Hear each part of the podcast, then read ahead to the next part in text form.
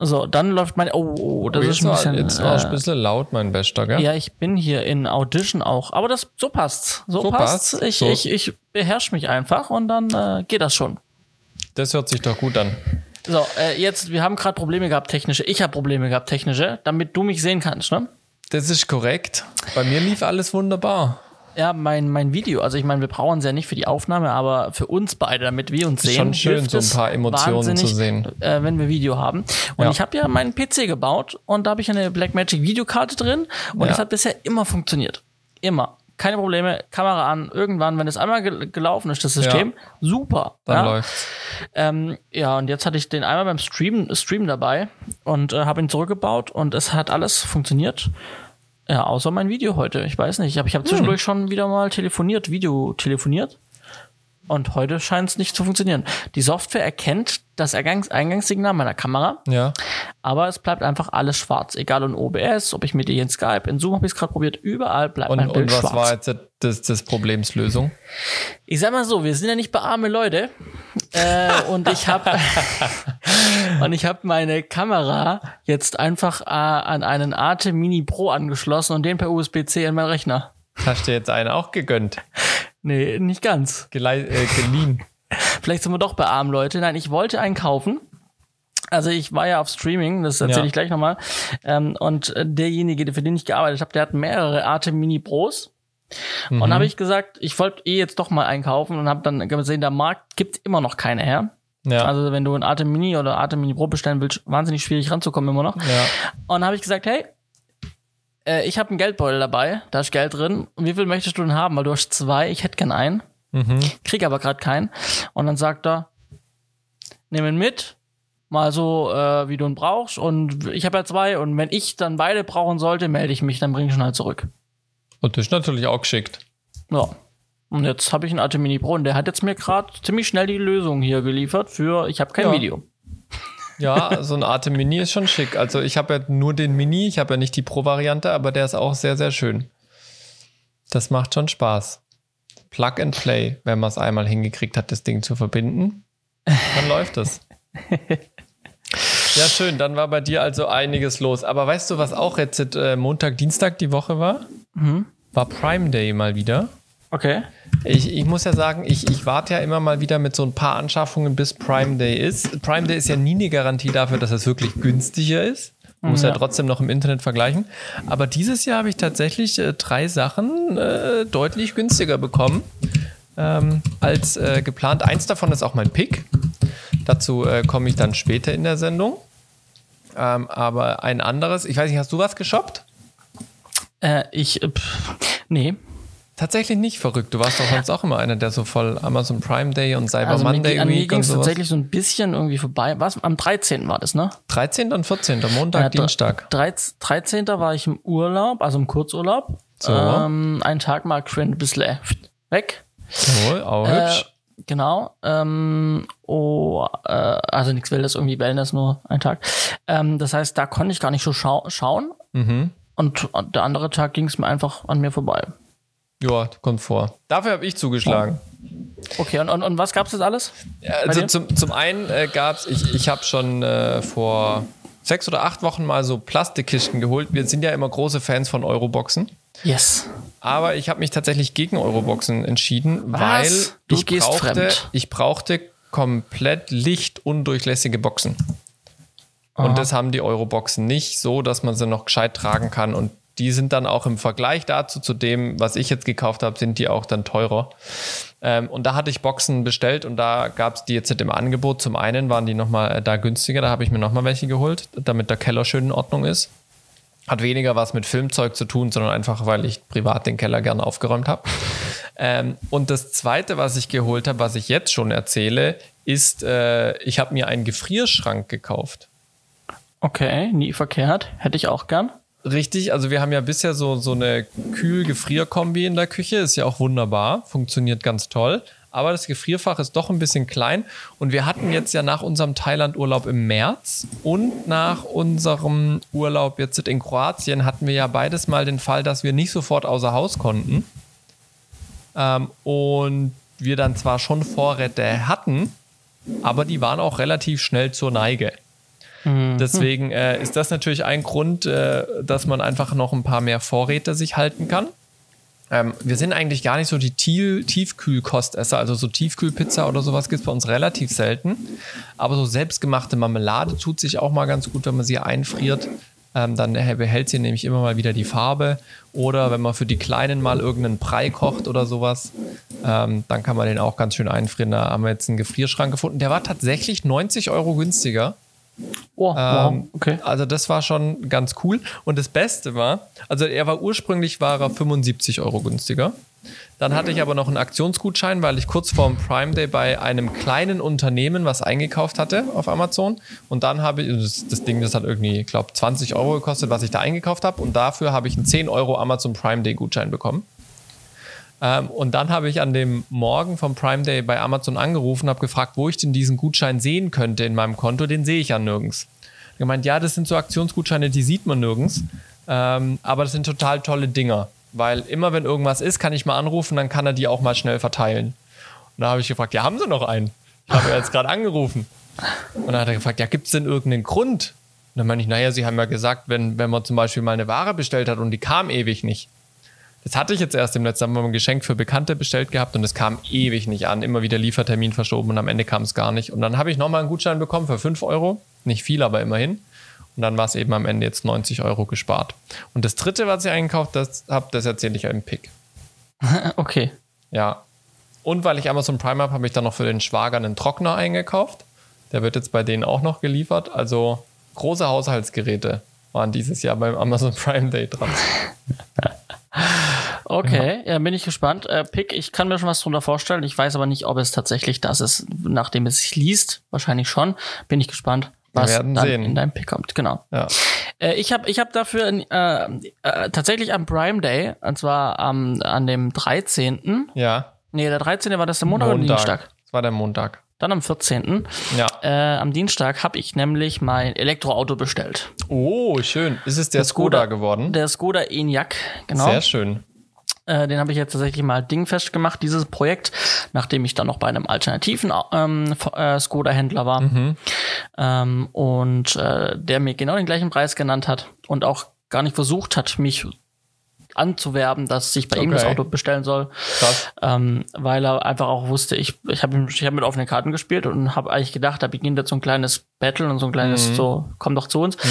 Ähm, habe gesagt, dass ich ähm, aktuell bei dem anderen Autohaus bin und bei dem anderen Großhändler. Ja. Und dann war mir relativ schnell klar, nachdem auch VW insgesamt seine, seine, seine, seine Auto-Order-Prozessbestellprozesse ja. umgeändert hat, ähm, haben die halt nicht mehr viel Möglichkeit auf Rabatte aktuell. Mhm. Auch gerade nicht bei so einem begehrten neuen Auto. Ja, ja. Ähm, und deswegen war ihm klar, wenn ich da bin und ich, äh, er weiß, der andere gibt mir den gleichen Preis raus, naja. dann braucht er, dann, dann ist natürlich für mich das Einfachste, einfach da zu bleiben, wo ich bin. Ja, klar. Und dann hat er gar nicht groß versucht, irgendwie was zu machen, damit ich zu ihm komme, weil er halt nichts, nichts bieten konnte irgendwie. Ja, ja, ja.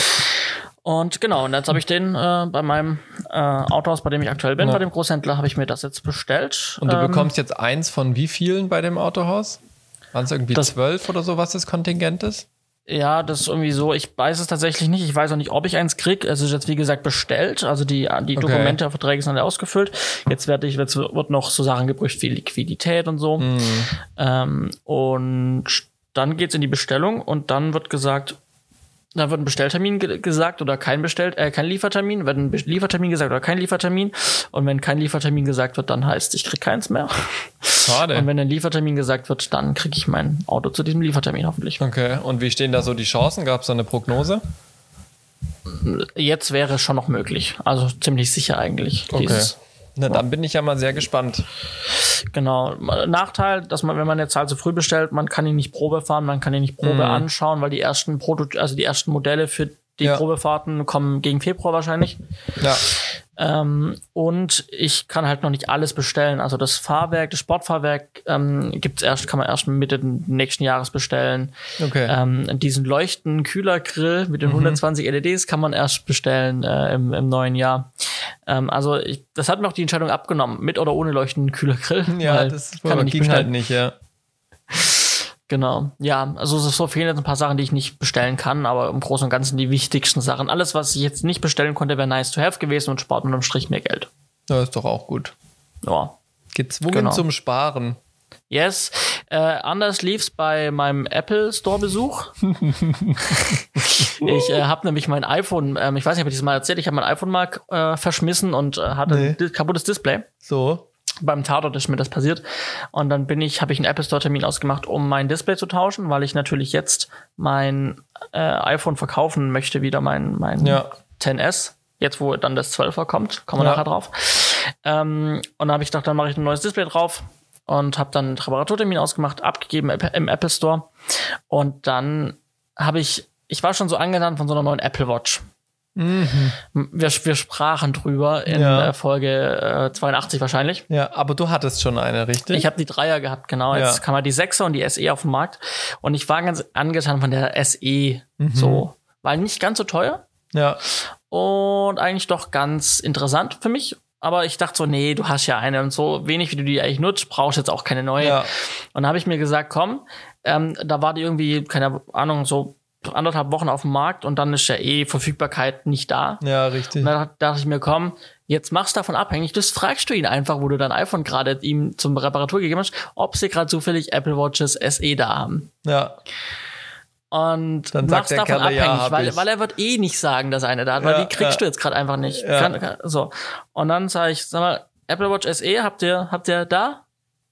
Und er sagt, ja, wir haben noch ein paar da. Wir Ah, haben, wir haben heute, wir haben heute tatsächlich ein paar bekommen. Und Upsi. ich dann, mhm, und welche Modelle? Er schaut rein. Silber mit LTE. Und da habe ich gesagt, na gut, dann würde ich jetzt bei dir eine mitnehmen.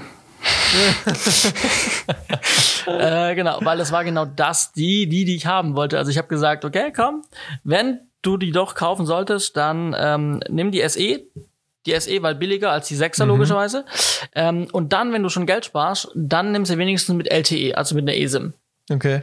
Weil dann bist du immer noch Grund? billiger, aber hast eine bessere, hast halt ein besseres Modell, weil Okay. gerade für Sport draußen laufen kann ich das iPhone dann jetzt zu Hause lassen. Ja, gut, stimmt. Das ist natürlich Weil ich trotzdem cool. Podcast Musik hören kann, mein, mein Sport wird sauber getrackt trotzdem Ja. und mein Handy liegt zu Hause und wenn ich nach Hause komme, alles gut. Ich kann auch zur Not jemand anrufen, falls was passiert. Ähm, von daher habe ich dann gesagt, ja gut, komm, dann pack sie halt ein. Ne? Ja, das ist so nebenbei mal haben wir dann halt noch eine Apple Watch mitgenommen. War ja dann nicht so teuer, also verhältnismäßig, ähm, äh, ja. Wo, wo liegen die aktuell? Ich habe keine Ahnung. Also ich habe Das jetzt, glaube ich, mit 400 der, Euro oder was kosten die? Ich habe jetzt für die LTE-Version äh, in Silber mit einem Sportarmband. Die SE habe ich für 350 Euro bezahlt, 360, 350. Schnapper. Die fängt bei 290 an und mit LTE kostet dann halt 350. Oh, das also man kriegt sie ja. auch für 290. Grundsätzlich ja, mal. Ja, ja. Das sind Probleme, die ich früher ja. noch nicht hatte. Ja, genau. Äh, und genau, jetzt habe ich eine neue Apple Watch äh, und ähm, bin ganz happy und alles gut. Ich wirklich größeres Display, echt Steigerung. Größeres Display, grö besser. Das ist so schön. Und, und was machst du mit deiner alten jetzt? Die habe ich äh, verkauft. Die ist schon weg quasi. Die habe ich im Familienkreis, genau, habe ich die so, weiterverkauft. das ging dann schnell. Das so. ging sehr schnell tatsächlich, ja. Ja, ja, ja. Das ist doch schön. Das ist doch schön. ja und Nicht ich habe nebenher noch ein, neu, ein neues Display ne, vom iPhone. Ja, also auch noch. Ja, ja, ja, ja. Das war ja der eigentliche Grund. Das war der eigentliche Grund. Genau. war der eigentliche Grund. Ach ja, herrlich, herrlich. Ich würde ja eigentlich auch noch ganz gerne was zur Umsatzsteuerprüfung erzählen, aber äh, ich warte noch auf äh, diverse Rückmeldungen von meinem Steuerberater, deswegen kann ich äh, noch nicht so viel Neues erzählen. Das nächste Ah, Mal okay, vielleicht, weil da wollte ich ja auch auf dem, also ich habe hier einen Zettel, ich kann dir den auch zeigen. Aber wie heißt es immer so schön, zu laufenden Verfahren sollte man sich nicht äußern. Es ist nichts Schlimmes. Äh, es, sind, es sind Kleinigkeiten, wo sie Rückfragen hat und so weiter, aber ähm, werde mich jetzt mal mit meinem Steuerberater zusammensetzen, weil ich von manchen Dingen selber keine Ahnung habe, was sie da wissen will. Genau. Aber sobald es da Konkreteres gibt, äh, werde ich das natürlich auch mal wieder erzählen. Yes. Ich würde aber sagen, äh, wir haben jetzt fast eine Viertelstunde Pre-Show gemacht. Ja, krass, Johannes, ne? es wird höchste Zeit, dass Ja. wir starten. Herzlich willkommen zu Folge 83 von Z-Funk 5. Schön, dass ihr wieder mit dabei seid. Einen wunderschönen guten Abend, morgen oder Mittag. Genau. Wir begrüßen auch mal zur Abwechslung alle die, die uns vielleicht das erste Mal heute anhören. Mag es ja auch Leute geben, weil sie irgendeine Überschrift gelesen haben. Seid herzlich willkommen. Auf Soundcloud haben wir schon ein paar mehr Folgen. Wenn ihr wollt, schaut mal da rein. Und ansonsten starten wir wie immer mit den aktuellen Themen, die unseren Beruf betreffen, nachdem wir in der Pre-Show immer so ein bisschen off-topic reden. Was war los, Johannes? Du hast vorhin schon erzählt, du hast mal Livestream gemacht und hast jetzt ein äh, Atem Mini Pro mitgenommen. Yes, genau. Ja, wir haben ähm, mein, ähm, mein Ex-Arbeitgeber, mhm. der hat ein äh, Livestream-Projekt für einen Kunden gehabt und ähm, hat da mal mitbekommen, dass ich mit Livestream so ein bisschen was am Hut hab und ähm, ja, hat mich dann gefragt, ob ich da Zeit habe und dann habe ich gesagt, ja, habe ich und dann äh, haben wir Livestream gemacht und das war ganz interessant. Mal kurz so, so zum Kunden und Setup. Also wir waren beim Kunden vor Ort. Das war so ein größerer Lehrer, wie so ein ja, Eventraum. Mhm. Und es ging darum, dass wir fünf Diskussions, dass wir drei Diskussionsteilnehmer hatten. Eine Moderatorin, eine professionelle mhm. und einen Unternehmenssprecher, Geschäftsführer, okay. ja. Ressortleiter, keine Ahnung. Ähm, genau. Und wir sollten halt für die auf Vimeo live streamen. Okay. Diese, die, dieses, dieses Gespräch. Und man hatte quasi in diesem Raum hatten wir drei Sets geradeaus durch hatten wir, also geradeaus hatten wir die drei, äh, die fünf Stühle, wo mhm. die Diskussionsteilnehmer, die Moderatorin ja. und der Geschäftsführer saßen. Klassische dann Podiumsdiskussion, so vom Setting. Genau, genau. Ähm, dann hatten wir, also wir hatten, muss man sich vorstellen, im Hintergrund hatten wir einfach so einen schwarzen Vorhang. Mhm. Der war, der ging so quasi wie in so einer, wie in so einer ähm, Dreiecksform, ähm, ähm, eckigen Halbkreis, sag ich ja. mal. Mhm. Äh, mir fällt jetzt keine, keine Spitz äh, zulaufen zum Ende des Raumes? Ja, also ja, ging von links nach rechts und war halt nicht rund, sondern kantig, aber wie ein Halbkreis. Okay, ja, passt. Äh, V-förmig, nur sehr flach V. genau, ich meine, klar, man kann ja. sich jetzt schon was drunter vorstellen. Ja, ja so. V-förmig hilft schon. Genau, und, ähm, und links quasi hatten wir dann einen Stehtisch mhm. ähm, mit einem Laptop, wo dann eine Präsentation drauf lief und auf rechts, auf der rechten Seite hatten wir ähm, nochmal so, ein, so zwei Stehtische, wo zwei Leute stehen konnten. Okay. Und haben wir links gestartet, wo mhm. halt die anmoderiert wurde, Hallo gesagt wurde. Dann haben wir ein kleines Video gezeigt und in der Zeit haben wir unsere Kameras in die Mitte gedreht. Mhm. Und ähm, die Leute sind alle in, dann in Set 3 im Prinzip, in die Mitte, ja. wo die fünf Stühle saßen. Dann ging es da weiter, dann haben die halt diskutiert. Dann sind wir, äh, haben wir wieder einen kleinen Trailer gezeigt, dann sind wir wieder, dann sind wir zu Set 2 nach rechts, mhm. wo die zwei Städtische standen, dann gab es da einen, zwei, einen Dialog. Ähm, und dann sind wir zwischendrin wieder nach links zu Set 1 zurück mhm. und so sind wir dann irgendwann halt wieder in der Mitte gelandet bei Set 3. Und okay. so konnten wir quasi in einem Raum drei Sets machen mit drei cool. verschiedenen Konstellationen. Ähm, genau. Und äh, wir hatten im Einsatz ähm, äh, vier Kameras. Mhm. Wir hatten meinen Streaming-Rechner, meinen Windows-Computer mit der Capture-Karte und wir hatten ähm, als Bildmischer einen Blackmagic Television Studio Pro 4K, mhm. also dieses flache Pult. Mhm. Mhm. Genau. Ähm, mit dem haben wir gemischt und klar, wir hatten äh, Tontechniker dabei, der dann Ansteckmikrofone hatte, Headsets. Ähm, genau, wir hatten eine Intercom Mhm. Also war eine schöne große Nummer mit irgendwie auch drei Kameraleuten. War, war wirklich gut, hat Spaß gemacht. Hat auch Sehr alles schön. funktioniert. Stream auf Vimeo hat funktioniert. Es gab auch keine großen Gefahren, sage ich mal. Wir mussten nur ein Video einbinden in den Stream, ein Großwort von irgendeinem Minister. Ähm, und ansonsten war das eigentlich eine saubere Sache. Anderthalb Stunden Stream. Cool. Äh, lief gut. Und da habe ich halt tatsächlich zum allerersten Mal, wir hatten nämlich eine Blackmagic Kamera dabei. Mhm. Und zwar eine kleine Blackmagic ähm, nicht Pocket. Pocket sind ja diese, diese. Ja, ja, ja. Es diese gibt so eine Mikro. Es gibt eine, die heißt Mikro, die hat auch kein Display. Ja, Black richtig, Magic ja, Studio, ist so, Mikro Würfel, Studio oder so. so würfelmäßig, ne? Genau. Ähm, und die hatten wir und die hatten wir einfach, einfach als totale benutzt. Mhm. Ähm, oh, ganz easy. Und wir haben dann einfach das mal probiert, weil wir Zeit hatten. Wir haben der eine Rückleitung gelegt von diesem Bildmischer, also von dem ähm, Studio Pro Pult von mhm. Blackmagic. Mhm. Also quasi eine SDI-Leitung von der Kamera weg ins Pult fürs Bild und dann von, vom Pult noch eine zweite Leitung in die Kamera rein. Und dann konnte ich über die Kontrollsoftware an meinem PC tatsächlich die Kamera steuern. Mhm, cool. Ich konnte zoomen, weil es ein Zoom-Objektiv war. Mhm. Ich konnte Blende, Weißabgleich, alles machen. Mhm. Ich konnte, wenn die Kamera auf dem Pult halt reingeschnitten wurde, war, hat die Telly geleuchtet. Also sie, mhm. man hat gesehen, sie war live. Und das war so, wir stecken jetzt bei der Kamera ein SDI, äh, SDI ähm, out, mhm. nee, SDI in, stecken wir ein SDI-Kabel rein und stecken am Pult bei SDI out, äh, stecken wir, ähm, äh, stecken wir ähm, das SDI-Kabel rein und es hat einfach funktioniert. ohne cool. Zauberei, Ja. ohne Scherereien, ohne Ja. irgendwie groß was rumprobieren. Es hat einfach funktioniert. Hm. Und da habe ich so ein bisschen das Träumen angefangen. So, so eine Mikrokamera kann ja nicht teuer sein. Und dann hat er die so, jetzt kommst, jetzt guckst du mal, was kostet der Spaß? Und dann habe ich gesehen, ach, dann brauchst du noch Objektive dazu. Und dann will ich ja eigentlich auch mehr als zwei haben Ja. und so. Und, und, ähm, und dann Und dachte nur ich, mit statischen Kameras ist auch langweilig. ja, genau. Und äh, hab dann so gedacht, komm, schafft dir doch so ein Blackmagic cooles Kamerasystem an für die, für die Mischer und sowas und dann kann Ja. ich die beim Live-Zeug mitvermieten. Und dann habe ich irgendwann gemerkt, da wirst du dann auch wieder, du bist auch schnell bei 10.000 Euro. Mhm. Und die Projekte, da hätte ich früher anfangen müssen, weil dann hätte sich das Ding jetzt schon finanziert. Jetzt weiß ich schon nicht mehr, ob noch so viele Projekte irgendwie die nächste Zeit kommen, dass sich es wieder direkt rechnet. Ja. Ähm, deswegen, aber wirklich, hat mir Spaß gemacht und ich habe da so ein bisschen das, die Liebe für Blackmagic wieder gewonnen, ähm, dass es halt einfach doch schön ist, wenn es funktioniert und es funktioniert in dem Fall doch eigentlich sehr schnell und sehr easy. Ja. Zack, dran stöpseln, los geht's, ohne viel machen Ja, zu müssen. das ist ja ein großer Pluspunkt von Blackmagic, dass du in der Regel echt ein Plug-and-Play hast. Ähm, Gibt es natürlich auch bei den großen Broadcast-Systemen, du hast aber da halt oftmals noch tiefere Einstellungsebenen und wenn da in den Ebenen irgendwas nicht stimmt, dann kommst du halt so schnell nicht mehr raus. Ähm, Ja. Und das ist bei Blackmagic äh, doch ein bisschen intuitiver, ähm, zumindest wenn man diese Einstellungsebenen eben nicht braucht. ja, definitiv. Ja, das, Ja, das cool. war's und lief Sehr gut und, und, und, und hat Spaß gemacht mal wieder. Sehr schön.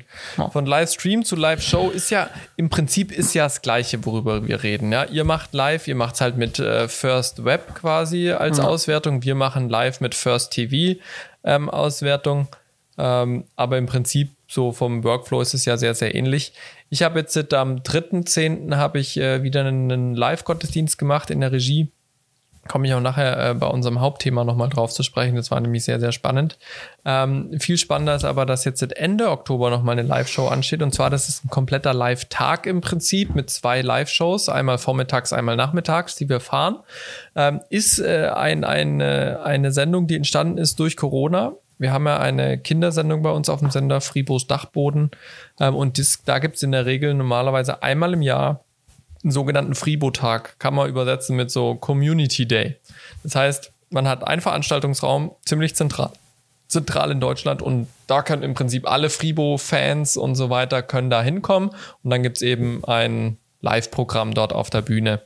Und weil das natürlich jetzt aktuell nicht möglich ist, hat man gesagt, wir machen da draußen eine Live-Show mit Interaktion und so weiter und so fort und haben eben Vormittag so eine Art Kindergottesdienst und am Nachmittag haben wir wie so, ja, Bastelstunde, gemeinsames Geschichten anhören, was eben so sonst auch bei so einem Fribo-Tag passiert.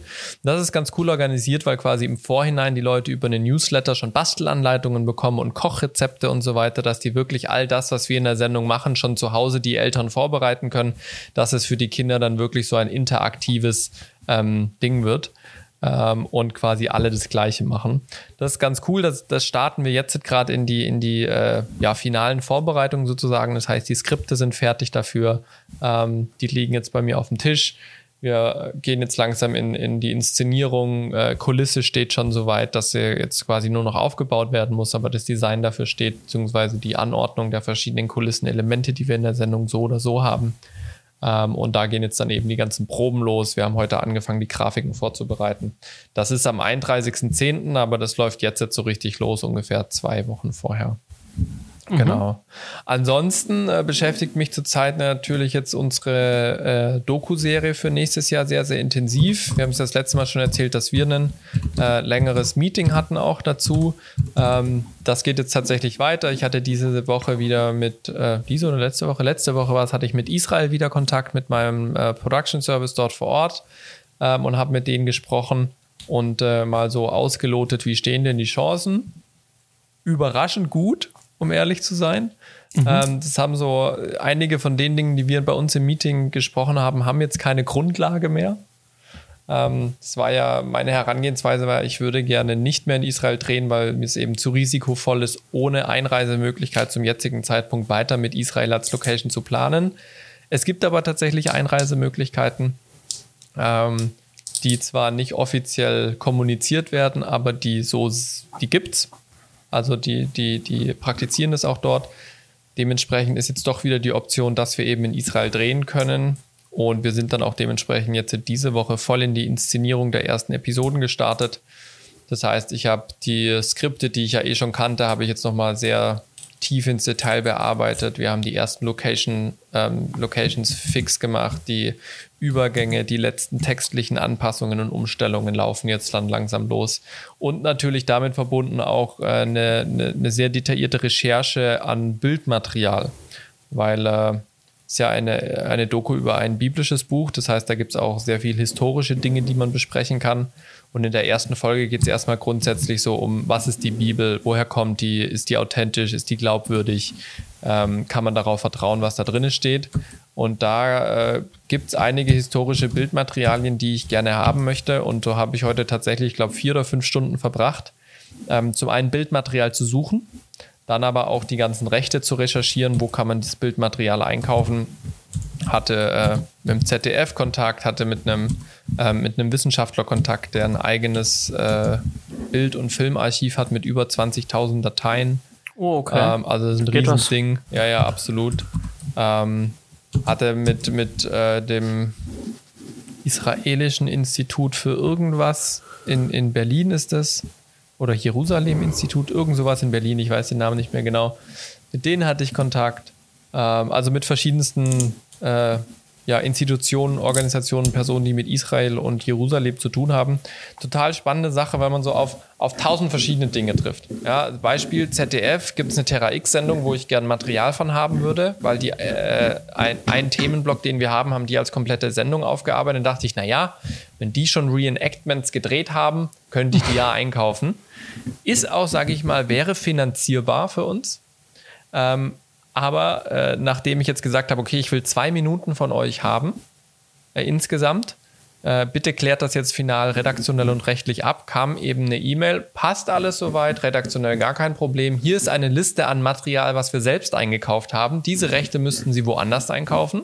Mhm. Äh, und auf dieser Liste waren halt so ungefähr 90 Prozent der Sachen, die ich gern gehabt hätte. Dementsprechend hilft mir das jetzt nichts, wenn ich zwei Minuten beim ZDF lizenziere und nachher nur mhm. 10% von dem Material bekomme, was ich eigentlich gern gehabt hätte. Was äh, darin folgert, dass wir selber Reenactment-Szenen wahrscheinlich noch drehen werden in Israel und äh, ich manches Material einfach noch woanders einkaufe ähm, und das ZDF wahrscheinlich außen vor bleibt und kein Geld mit mir verdient. Okay. Ja, also sehr, sehr spannende Entwicklungen ähm, die sich da so geben, die man dann auch im, im Doku-Genre so ähm, befasst. Und was ich tatsächlich interessant finde, also ich habe heute so ein bisschen auf Getty Images und sowas geschaut, um einfach historisches Bildmaterial, also Fotos zu finden, zum Beispiel von der Staatengründung von Israel.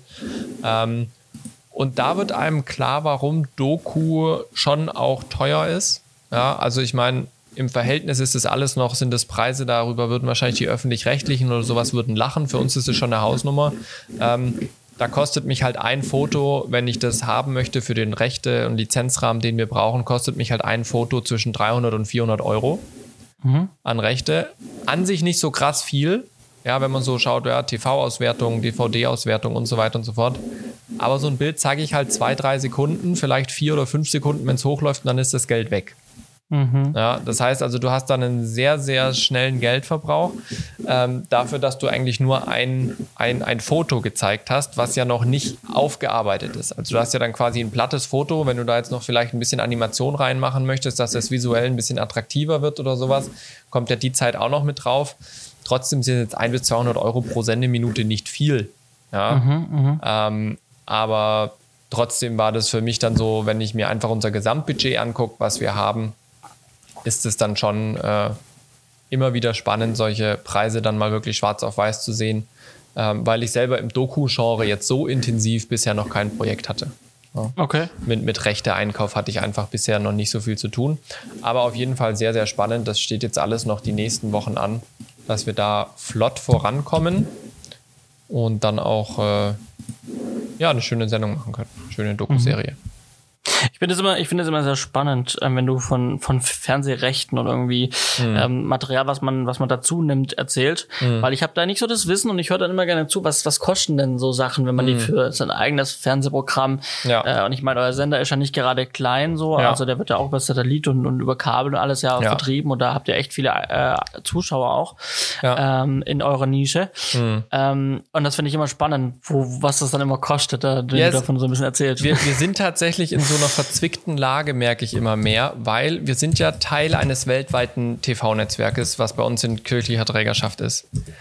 Das heißt, unsere Praxis ist, wenn, wenn wir ein Programm produziert haben, gibt es durchaus die Möglichkeit, dass andere Fernsehsender aus unserem Netzwerk das sehen und sagen, wir würden das gerne haben. Mhm. Das heißt, ich ja. muss immer damit rechnen, dass wenn ich Material einkaufe, dass es durchaus weltweit genutzt werden kann. Sprich, ja. ich muss dann auch immer für so Material weltweite Rechte mir einräumen lassen, dass wir eben diese Produktion auch weltweit dann ausstrahlen können. Und das treibt halt die Preise hoch, ja, ähm, im Verhältnis, obwohl wir halt ein spendenfinanzierter Sender sind, die eigentlich ein sehr begrenztes Budget haben. Mhm. Ja, also das ist ein total doofes Dilemma manchmal, ähm, weil du kommst dann irgendwie zu Leuten mit, war mit dem ZDF, das kann ich ein bisschen erzählen, das ist ja kein Geheimnis, wie viel sowas kostet. Den habe ich eben geschrieben, ja, wir sind christlicher Sender, spendenfinanziert, wir haben eine Doku-Serie am Start. Ähm, Würde mich freuen, wenn Sie eben aufgrund unseres äh, ja, Grundvoraussetzungen uns preislich eben ein attraktives Angebot machen. Ähm, und dann passt es alles soweit und dann fragt sie natürlich ja, was ist denn so der Lizenzumfang, den sie brauchen?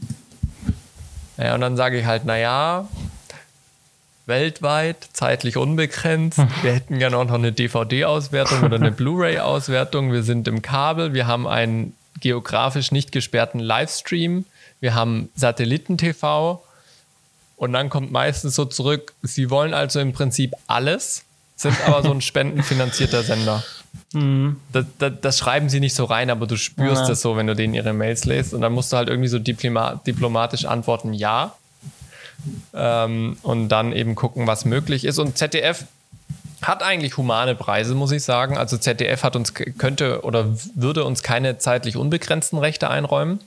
Ähm, ZDF würde, hat die maximale Lizenzdauer von zehn Jahren mit der Option auf Verlängerung, die sie dir aber nicht garantieren können. Mhm. Also wenn ich jetzt von denen was einkaufen würde und die sagen am Ende, hey, nö, nach zehn Jahren, wir können es jetzt nicht mehr freigeben, aus welchem Grund auch immer, dann ist im Prinzip die Sendung fürs Archiv. Oder mhm. du musst sie umschneiden. Und das ist meistens bei einer Doku nicht so einfach, wenn du da auf Material aufbaust, die nachher mhm. deinen Off-Text bebildern zum Beispiel. Ähm, und äh, da ist es so, wenn du jetzt ganz normal eine einjährige Lizenz haben willst für ein Jahr, kostet dich das Ganze ähm, eineinhalbtausend Euro pro angefangener Minute mhm. Äh, für ein Jahr. Plus nochmal, oh, jetzt darf ich nicht lügen. Plus nochmal, glaube ich, 500 oder 600 Euro für die DVD-Auswertung pro Minute. Mhm.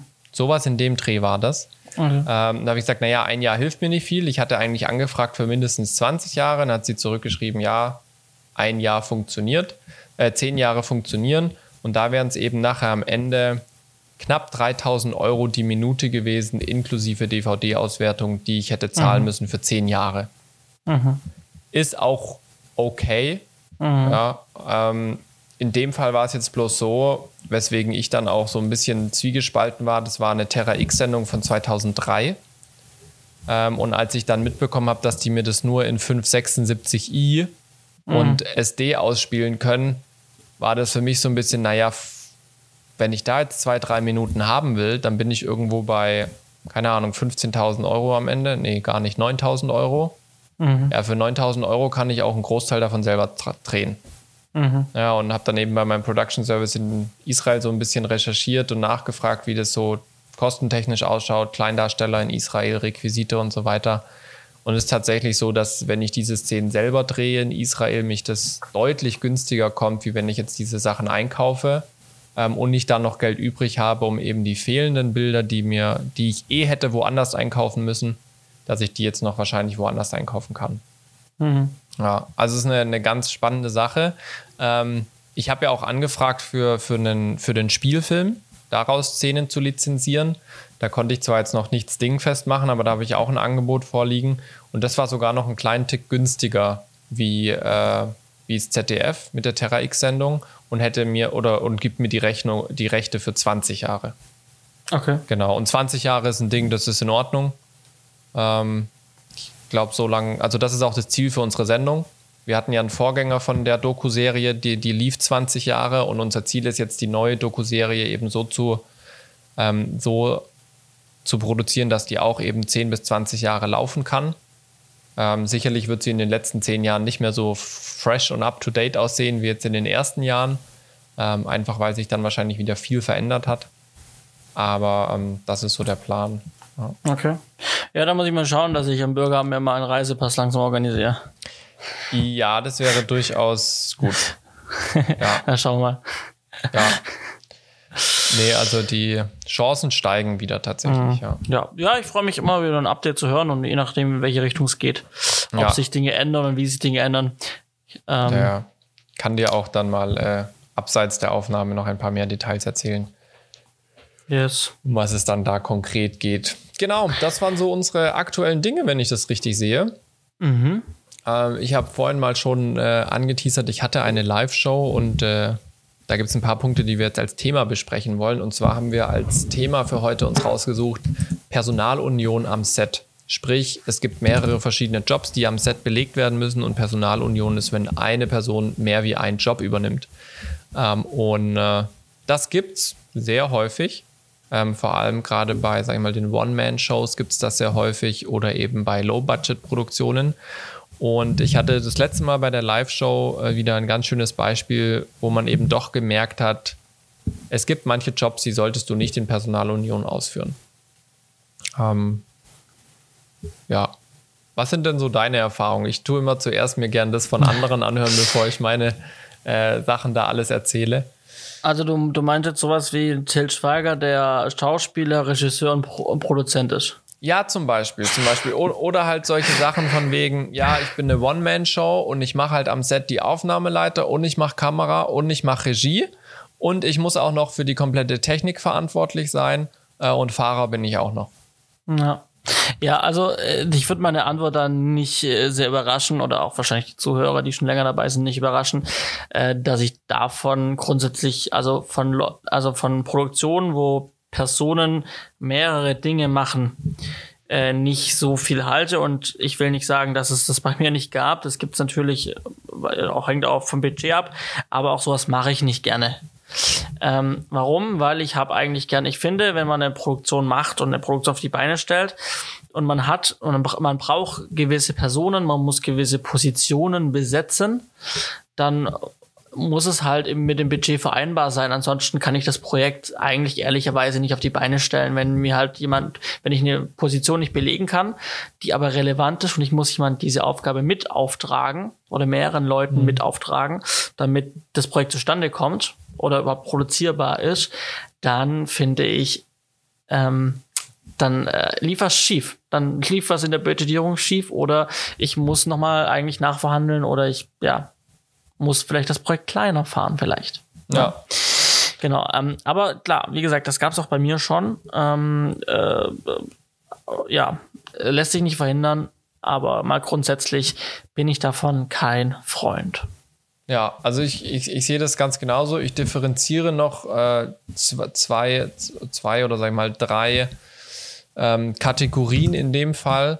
Ähm, wo, ich, wo ich wirklich gar kein Verständnis für Personalunion habe, ist, äh, sobald mit einem Produkt, was entstehen soll, Geld verdient wird. Mhm. Also wenn jetzt, keine Ahnung, ich einen Auftrag bekomme von einem Unternehmen, egal wie groß oder klein es ist, und sie wollen um Teufel komm raus nicht mehr zahlen und sagen, ja, aber das kann doch alles eine Person machen und so weiter. Aber die nutzen das nachher als Werbefilm, sprich, die verdienen damit nachher Geld, sind aber nicht bereit, Geld zu zahlen, um dieses Produkt herzustellen.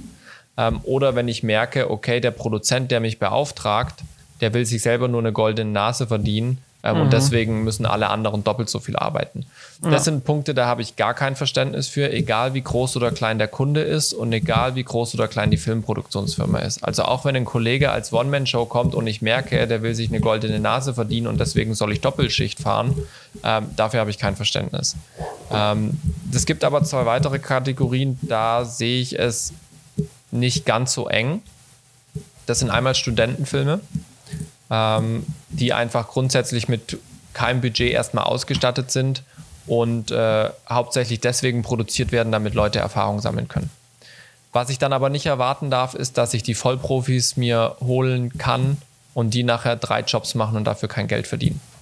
Also das sind Sachen, die funktionieren in, in Studentenfilmen nicht, aber es ist durchaus realistisch, manche Positionen in Studentenfilmen doppelt zu besetzen, beziehungsweise äh, in Personalunion zu machen. Einfach weil oftmals äh, der Anspruch ein anderer ist ähm, und eben es wirklich darum geht, dass Leute etwas lernen. Die dritte Kategorie ähm, kommt wahrscheinlich einfach daher, weil ich selber äh, da mit drinne stecke, ist, wenn es Non-Profit-Organisationen sind.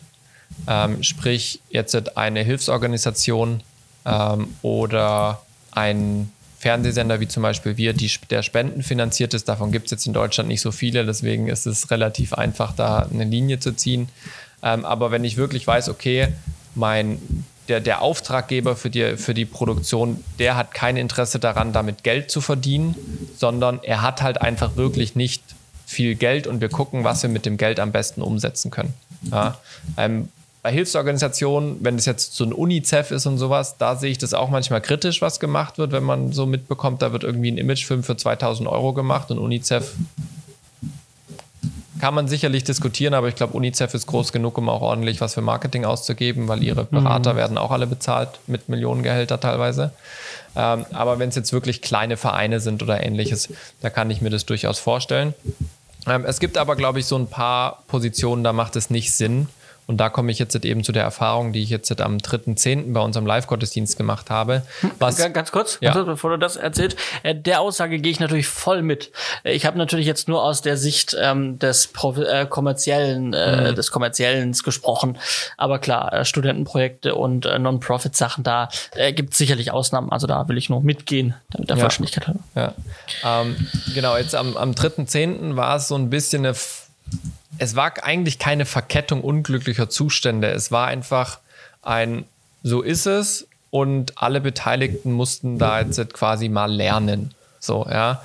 Ähm, wir haben ja die Live-Gottesdienste Anfang des Jahres gemacht mit einer relativ eingespielten Crew. Wir hatten wenig Crewwechsel, weil ganz viele so das gesehen haben, so wir als christlicher Fernsehsender, wir sehen uns jetzt in der Verantwortung, wenn die Gottesdienste und die Kirchen geschlossen sind, dass wir eben Gottesdienste anbieten. Ja, dafür gibt's auch ja so christliche Fernsehsender. Und deswegen habe zum Beispiel ich ähm, von den 14 Wochen, die wir im Frühjahr Live-Gottesdienst gemacht haben, habe ich neun Wochen komplett jedes Wochenende durchgearbeitet. Ja, in den ersten Wochen war ich in Elternzeit und im Urlaub, da durfte ich quasi nicht arbeiten, aber die restlichen Wochen habe ich komplett nonstop durchgearbeitet. Und das haben viele Kollegen genauso gemacht. Und dadurch waren wir immer eine sehr, sehr eingespielte Crew, wo es ganz, ganz wenig personelle Wechsel gab. Jetzt machen wir das ja seit äh, Mitte September wieder und machen das jetzt auch bis Ende des Jahres. Und jetzt ist aber die Situation ein bisschen die andere. Zwar gehen die Infektionszahlen auch jetzt wieder hoch, aber trotzdem sind Gottesdienste wieder zugelassen. Ähm, die Prioritäten verschieben sich auch wieder. Man hat Familie, man möchte doch Wochenends öfters mal zu Hause sein. Man hat auch, weil jetzt die Sachen auch wieder recht kurzfristig kamen, man hat schon viele Termine auch verplant, ähm, privat. Äh, und äh, bei uns ist natürlich so, wir haben auch am Wochenende unsere Ortsgemeinden, wo wir in die Gottesdienste gehen. Da wollen wir natürlich auch unsere Freunde wieder treffen. Dementsprechend ist es bei mir jetzt aus meiner Sicht so, ich bin jetzt bis Ende des Jahres an, an, an drei oder vier Wochenenden nur im Einsatz. Ja, und trotzdem, wir haben ja ein komplettes Quartal, das heißt zwölf oder dreizehn Wochenenden, die wir machen. Mhm, mh. Das ist bei anderen Kollegen auch so. Dementsprechend gibt es sehr viel Crewwechsel. Und so war es jetzt auch am 3.10., dass wir eine sehr bunt und ganz neu zusammengewürfelte Crew hatten. Also von Aufnahmeleitung bis Prompter und so weiter war wirklich alles neu. Und nur sehr wenige hatten bisher schon bei den Live-Gottesdiensten mitgemacht. Das heißt, die ganze Crew war überhaupt nicht eingespielt was im Prinzip dazu führte, dass ein Kollege und ich als die einzigsten zwei, die schon öfters jetzt die Live-Gottesdienste gemacht haben, sehr, sehr viele Aufgaben übernehmen mussten, einfach um die ganze Truppe anzuführen und uns dementsprechend nicht auf unsere Kernaufgabe konzentrieren konnten. Bei mir war das in dem Fall die Regie. Ich musste sehr viel organisatorisches drumherum machen, die Aufnahmeleitung so ein bisschen mit anleiten, die das eben das erste Mal jetzt gemacht hatte bei den Live-Gottesdiensten. Ähm, und ich tatsächlich am Ende das Feedback bekommen habe von einer, die zugeguckt hat von zu Hause aus, nämlich von unserer Produzentin. Äh, Simon, was war denn da los? Du hast irgendwie ganz komisch geschnitten. ähm, und das muss ich sagen, ist mir während dem nicht, also mir sind ein paar Stellen aufge, aufgefallen, die nicht ganz rund gelaufen sind. Aber insgesamt hatte ich trotzdem eigentlich so ein ganz okay Gefühl nach der Sendung. Und sie hat gesagt, irgendwie, man hat gemerkt, du hast keine Ruhe, du kannst dich nicht auf deine Aufgabe konzentrieren. Ähm, und das hat für mich gezeigt, okay, das war einfach zu viel drumherum, was man machen musste. Was mich dann auch wiederum bestärkt hat, in anderen Projekten, wo ich jetzt gerade drinne bin, wirklich dafür zu kämpfen, dass wir genug Personal haben. Mhm. Ähm, weil es eben ein paar Positionen gibt, die sollte man nicht aufgrund von personellen Kompromissen in den Hintergrund rücken lassen. Ähm, für, ich weiß nicht, ich würde jetzt einfach mal so ein paar Positionen nennen, die für mich da äh, eine entscheidende Rolle spielen. Vielleicht kannst du dann auch ergänzen und deine Erfahrungen mitteilen. Ähm, für mich gibt es da ja im Prinzip drei Hauptpositionen am Set. Ähm, vier eigentlich, vier, wobei die eine seltenst in, mit Personalunion irgendwie zusammengelegt wird. Einmal ist für mich Regie. Ähm, Regie muss einen freien Kopf haben. Ja. Ähm, ja. Dann das andere ist Kamera. Kamera mhm. muss sich voll aufs Bild konzentrieren, weil also Regie und Kamera sind zwei der Dinge am Set, die einen maßgeblichen Einfluss auf den kompletten Film haben. Ja. Ähm, und, und wenn da was schief geht, das hat eine direkte Auswirkung. Die dritte Person ist der Ton. Ja, auch der Ton, der sollte nicht abgelenkt werden durch irgendwelche Sachen, auf die er jetzt noch zusätzlich achten muss. Keine Ahnung, ich habe schon erlebt, der Tonmann, der soll jetzt noch auf seinem Monitor gucken, ob die Continuity passt oder äh, ob da irgendwas durchs Bild geflogen ist oder was weiß ich, was man da nicht alles schon gehört hat, auf was der Ton achten soll. Nein, der Ton achtet nur auf seinen Ton. Ja? Und die vierte Person, die ich ganz, ganz wichtig finde, ist die Aufnahmeleitung. Ähm, und vor allem nicht nur, dass es eben eine professionelle Aufnahmeleitung sein soll, sondern eben auch, dass die sich wirklich darauf konzentrieren kann, auf das, was eine Aufnahmeleitung zu tun hat. In dem Fall bei uns im Studio, nehmen die Leute vor der Kamera mit, tut die im Empfang nehmen, führ die durch die Sendung durch. Du bist der Anker für alle, die da im Studio stehen als Aufnahmeleitung. Also muss man sich da auch drauf verlassen können und sich drauf konzentrieren können. Ja, das war jetzt so ein ganz aktuelles Beispiel bei uns. Und das war eben einfach nicht der Fall. Also mhm, uns, uns, mhm. unsere Kameraleute, ein Kameramann ist immer bei uns zusätzlich fürs Licht zuständig. Ja, Licht ist vielleicht auch noch so ein Punkt. Ähm, haben wir jetzt bei uns im Studio bloß nicht so präsent, weil wir nicht so arg viel umleuchten. Aber da würde ich sagen, also ähm, äh, nicht die Lampen aufhängen und aufbauen, aber Lichtsetzung ja. kann, aber da darfst du mich gerne korrigieren, darf gern die Entscheidungen darf gern der Kameramann auch mittreffen, finde ich. Also ich glaube, Kameramann und Oberbeleuchtet kann, kann, kommt auf die Projektgröße an, kann aber auch gern eine Person machen. Ja, also sagen. Ja, also wenn wenn wenn wir im, im kleinen Rahmen sind so kleine Imagefilme oder so Interviewsituationen oder sowas, äh, habe ich damit gar keinen Stress. Ähm, sobald wir wirklich an größere Sets kommen, wo es nachher auch einfach ein Zeitfaktor ist, ja, ähm, wo der Kameramann sich einfach um andere Dinge kümmern muss. Ähm, ja. wenn, wenn wir im, im, im Studio sind, bei uns zum Beispiel, wir haben eine Durchlaufprobe, ähm, dann kann nicht sein, dass der Kameramann plötzlich ans Lichtmischpult rennen muss. Ja, ja klar. Oder wenn der Kameramann ich sage ja machen, genau. machen nicht, ja. aber dann halt zumindest den Wink geben. Richtig. Ja, genau, richtig. Genau, das, das auf jeden Fall. Ähm, aber auch dann bei den größeren Spielfilmsets, mhm. da wird der Kameramann, wird da mit den Oberbeleuchtern reden, aber der wird wahrscheinlich nicht so viel Finger ansetzen, um ja. da was zu tun. Aber klar, der Kameramann hat eine ganz wichtige Rolle auch beim Licht. Ähm, was bei mir der Fall war, war, da ich der einzigst interne Techniker war, sozusagen, der die interne Haus-Broadcast-Technik kannte und unsere technische Leitung ein externer war, der relativ frisch in der Position bei uns im Haus ist, musste ich unserem externen technischen Leiter sehr viel erklären.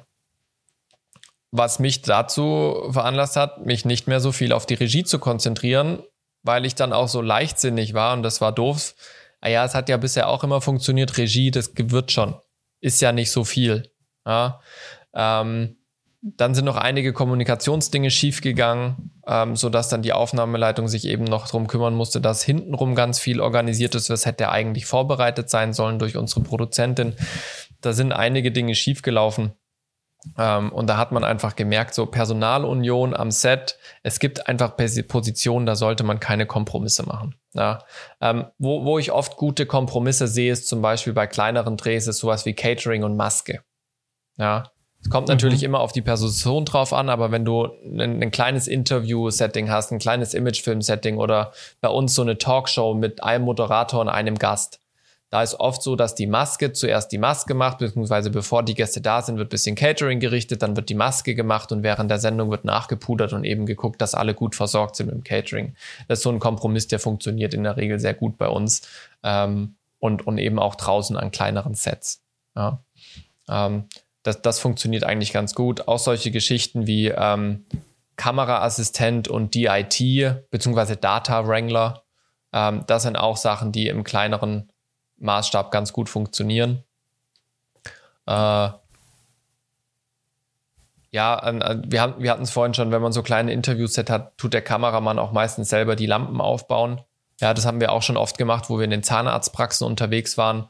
Ähm, Wobei ich da auch oftmals dann euch gesagt habe, schau mal, bau hier und hier und hier eine Lampe auf. Mhm. Und mich selber dann um meine Kamera habe ich mich gekümmert. Ja. ja. Genau. Ähm, was auch immer so eine ungünstige Kombi ist, ist Kamera und Regie, finde ich. Vor allem, wenn du einen Kunden dabei hast. Äh, ist so meine Erfahrung, weil der Kunde nimmt dich als Regisseur schon sehr ein. Ja, also sehr mhm. vereinnahmend an so einem Dreh, so ein Kunde. Ähm, und wenn du dann dauernd den Kunden bespaßen musst und ihm erklären musst, warum machen wir das jetzt so und welche Wirkung hat das und welche Wirkung hat das, bleibt halt irgendwann die Kameraarbeit auf der Strecke, weil dann ist das Gespräch mit dem Kunden vorbei und dann heißt, oh, jetzt muss ich noch schnell die Kamera machen. Und meistens übersieht man irgendwas. Ja, sei ja. es, die Spitze steht dann doch nicht perfekt oder äh, der, der Kamerawinkel ist ein bisschen zu tief, das hast du aber dann nicht mehr geprüft und sowas. Das ist so ein bisschen, äh, muss, muss man vorsichtig sein, ja. Wir haben jetzt ja, ich meine, vielleicht noch ein weiteres Beispiel ähm, äh, von einem Projekt, wo wir gemeinsam gemacht haben, war zum Beispiel die äh, Refresh, äh, mhm. äh, die, äh, die Fernsehdoku, die wir gemacht ja. haben. Oder ja. das äh, die Reality-Format. Reality-Doku, ja. Genau. Ähm, da warst du ja auch in zwei Funktionen unterwegs, mhm. ne? Äh, Kamera und äh, Redaktion, Regie. Regie, ja. Kamera habe ich ja immer mit der GoPro noch mitgemacht, ja. Genau. Ja. ja. du hast ja auch oft die Kamera dir doch auf die Schulter, auch die große Kamera mal auf die Schulter genommen. Ja. Äh, oder mit der Hand, wie, wie, du schon gesagt hast, mit der GoPro. Also du warst auch schon ziemlich oft äh, auch an der Kamera, sag ich mal, zwischendurch. Ja, kam mir jetzt nicht so oft vor, aber ich vertraue dir da, du warst der außenstehende Beobachter. ja, nee, ja. auf jeden Fall. Also das äh, war tatsächlich auch dem geschuldet, einfach aufgrund von Budget mussten, mussten wir da einsparen und haben dann einfach gemerkt, es funktioniert hinten und vorne nicht mit den zwei Kameraleuten, die wir haben. Ähm, wir brauchen einfach mehr Material, um diese Geschichten fertig erzählen zu können. Ja. ja. Genau. Ähm, ich weiß nicht, wie es euch da geht, so als, als die, die ihr zuhört, wie, wie ihr das handhabt. Gibt es für euch so, äh, so Must-Have-Personal, was immer auch sich wirklich auf seine Aufgabe konzentrieren muss und soll? Wie handhabt ihr das am Set? Ähm, ich, ich meine, wir haben ja vielleicht auch oder mit Sicherheit Zuhörer dabei, die, sage ich mal, eher so die, die, die kleinen Kunden, die kleinen Budgets bedienen, ja, ja. die halt dann, die dann, äh, die dann an, hinkommen, äh, Produzent, Aufnahmeleiter, Licht, Kameramann, Tonmensch ja. äh, und äh, weiß nicht, Hygienebeauftragter in einem ist. Ja, richtig. Gen genau solche Sachen meine ich, ja. Und, und das mag, für, das mag natürlich auch funktionieren, das mag ich gar nicht kritisieren. Genau, ja, das sagen, ist so der ja? Punkt. Es ist Oder diffamierend, sondern ähm, das gibt sicherlich und dafür ist auch sicherlich ein Markt da, wenn halt da nur irgendwie 350 Euro für irgendein Projekt naja. da ist oder lasse naja. 600 Euro sein. Wenn das, für, wenn das okay ist für den Anfang, mach das. Ja, okay, alles, alles gut. Äh, ähm, äh, muss jeder für sich entscheiden und äh, ob er in der Lage ist. Ähm, genau, aber es sollte, also die, man sollte auch wissen, dass es eigentlich anders läuft. Wenn man halt ständig nur das macht und dann irgendwie mal doch die Möglichkeit an ein größeres Set zu kommen und man weiß halt nicht, wie es dann halt läuft, weil man es bisher mhm. immer nur anders kennt, mhm. ist halt schwierig dann. Ja, also da, vielleicht zwei Punkte dazu. Das, eine, das, das eine, was du gerade sagst, so dieses, man kennt es gar nicht anders. Ähm, das Problem hatte ich am Anfang tatsächlich auch, weil es mir super schwer gefallen ist, Aufgaben abzugeben. Ja, weil ich immer so das Gefühl hatte, ja, das habe ich bisher immer selber gemacht, dann weiß ich, dass es läuft. Ja, weil ja. das ist ja auch mal oft, sag ich mal, jetzt weniger von Personalunion geschundelt, sondern so dieses klassische, es ist meine Firma, mein Dreh, ich bin so der Solopreneur, ähm, wenn ich mach's, dann weiß ich's. Äh, wenn ich mach's, dann, dann weiß ich, dass es läuft, ja. Ähm, das ist natürlich ein Punkt, der, der ist dann schwierig, wenn man sich weiterentwickeln möchte und wenn man wirklich einen größeren Maßstab ansetzen möchte, dann muss, ist man gezwungen, Aufgaben abzugeben. Ähm, und, und das hilft dann eben, wenn man das schon früher praktiziert hat, indem man gesagt hat, okay, ich kann nicht alles alleine machen, manche Sachen muss ich abgeben. Und der andere Punkt ist, ähm, ich bin da voll bei dir. Es gibt, es gibt einen Rahmen, da funktioniert es wunderbar. Wir haben ja auch schon öfters mal Drehs in sehr, sehr kleiner Personalkonstellation gemacht. Ähm, es ist bloß für mich manchmal schwierig oder meine Erfahrung war es einfach, ich habe bei manchen Produktionen den Punkt verpasst zu sagen, ich brauche jetzt mehr Personal mhm. weil ich einfach diese Erfahrung nicht hatte ähm, von den größeren Produktionen, so wie du es angesprochen hast. Ja, plötzlich war ich in einer größeren Produktion drinne, war verantwortlich für die Produktion und habe gemerkt, mir fehlt Personal. Ich brauche noch mindestens zwei Leute oder sowas. Ja. ja. Und konnte es dann aber nicht machen und hatte dann nachher ein Ergebnis, wo ich gesagt habe, ja, man sieht halt einfach, dass zu wenig Personal da war und zu wenig Leute zu viel machen mussten. Ja. Und, und diesen Punkt halt zu verpassen, diese Chance ist halt recht hoch, ähm, wenn man immer in Personalunion denkt ähm, und, und kann aber dann wirklich auch markante Auswirkungen auf das Produkt haben. Und das ist natürlich dann Worst Case, wenn sowas passiert. Ist in manchen Teilen bei Refresh passiert, wo es ganz klar, haben wir auch im Schnitt gemerkt, ähm, wo es ganz klar Szenen gibt, wo man einfach sagen muss, ja, das war halt einfach doof, dass du als Regisseur noch die Kamera machen musstest, weil du konntest dich weder auf die Regie ordentlich konzentrieren, noch auf die Kamera. Dementsprechend mhm, hast ja, du jetzt genau. eine Szene, die ist bildtechnisch okay, die ist regietechnisch okay, aber wenn wir einen harten Rotstift, Rotstift ansetzen müssten, dann wäre die Folge weg. Dann würde die im Archiv mhm. landen. So, ja. Ähm, und, und solche Sachen musst du halt vermeiden. Also das, ja. das geht halt nicht. Und gerade jetzt, wo wir über die zwei Projekte demnächst geredet haben, wir haben ja lange auch drüber gesprochen, was können wir an Personal uns leisten und mitnehmen, ähm, ist mir schon nochmal bewusst geworden, so es gibt manche Punkte, wo ich eben auch gesagt habe, ja, aber wir haben nicht so viel Budget. Und du aber schon auch vehement gesagt hast, ja, aber das ist halt schon wichtig. Mhm. Ähm, ich, ich habe schon nochmal drüber nachgedacht äh, und, und auch das ein oder andere nochmal angepasst, vor allem bei der, bei der Dokumentation, die wir jetzt ähm, dann drehen wollen, habe ich nochmal ein bisschen dran geschraubt, dass wir zum Beispiel nochmal einen Aufnahmeleiter am Dreh unterbekommen, dass einfach Regie und Aufnahmeleitung getrennt ist. Vor allem, wenn man im Ausland ist, ist das ganz arg wichtig, glaube ich. Ähm, was mir in dem Zug einfach nochmal sehr, sehr bewusst geworden ist und deswegen auch heute zum Thema gemacht habe. Eine Stelle da, Sache dazu noch schnell, was mir mhm. noch eingefallen ist. Äh, ich habe neulich meine Funkgeräte verliehen gehabt. Ja. Ähm, wieder auf eine, ich sag mal, doch größere Kinofilmproduktion. Mhm. Ähm, und dann hat mir das äh, jemand zurückgebracht, also der hat mir die, die Funkgeräte selber vorbeigebracht und das war der Setaufnahmeleiter Assistent. Mhm. Und ähm, ich habe mich so ein bisschen mit ihm unterhalten und äh, er hat mir halt erzählt, ja, er macht's nie wieder. Also er Film, das war seine erste Büro mit Film. Krass. Ähm, er hat, er hat vorher, ich weiß gar nicht mehr, was er vorher gemacht hat, auch irgendwas mit, mit Management und Leitung. Also mhm. schon irgendwie schon in der Richtung mit, mit irgendwie äh, hier Ansagen machen und so, Zeitpläne einhalten. Und er sagt, ja, jetzt hat, kam er durch einen Kumpel, kam er jetzt auf Film und das war jetzt so sein erstes Projekt eigentlich und dann hat er mhm. jetzt halt mal Zeitaufnahmeleitung Assistenz gemacht, um da halt reinzukommen. Und er hat gesagt, oh, ja. sportlicher und, Einstieg. Da gebe ich dir sicherlich recht, ja. Egal, auf jeden Fall, Setaufnahmeassistenz und ähm, die erste richtige Filmerfahrung. Mhm. Und ähm, dann sagt er, aber er macht es nie wieder wenn wir mit Film hm. nichts mehr zu tun haben. Dann sage ich, warum? Krass. Was lief denn schief? Ja. Und hat er gesagt, ja, es, ähm, äh, da muss man, ähm, also er, er hat jetzt, also er, er, er sagt, also er musste zu viele Aufgaben, er musste zu viele Jobs äh, als eine Person machen, hat er gesagt. Mhm, ja. Und dann bin ich hellhörig geworden, habe mich gefragt, hm, warum? Was, was ist das Problem? Ähm, ja, ähm, das ging jetzt nicht genau um ihn, sondern der Setaufnahmeleiter. Mhm. Der hat, der war Setaufnahmeleiter, er war Hygienebeauftragter und er muss das Essen, sich ums Essen kümmern. Er muss das Essen warm machen. Oh. Und hat gesagt, und das, und, und das, wenn er ja jetzt im Film arbeiten will, dann will er, dann wird er ja auch irgendwann dahin kommen, mal Setaufnahmeleiter zu machen und nicht nur Assistenz. Mhm. Und Koch, kochen kann ich erstens gar nicht. Ja, und mhm. zweitens will ich jetzt auch nicht jedem sagen, dass er die Maske aufziehen soll. Setaufnahmeleiter, das, das kann ich machen. Das ist das, was mir Spaß macht. Deswegen mhm. habe ich angefangen, das mal ausprobieren, weil das ganz gut klingt, klang. Aber auch noch kochen? Nee, da habe ich keine Lust drauf. Nicht als Setaufnahmeleiter. Und Ja. ich dann, okay, verrückt, weil ein Setaufnahmeleiter kocht ja nicht. Ja. Und dann hat er mir halt, jetzt sind wir langsam auf, auf den Trichter gekommen, dass die Produktion halt auch einfach nicht genug Geld hatte, aber Mhm. schon ein sehr großes Projekt halt einfach auf die Beine gestellt hat. Ähm, und irgendwo halt das Geld gefehlt hat. Und dann haben die halt irgendwie so Warmmachessen bestellt. Okay.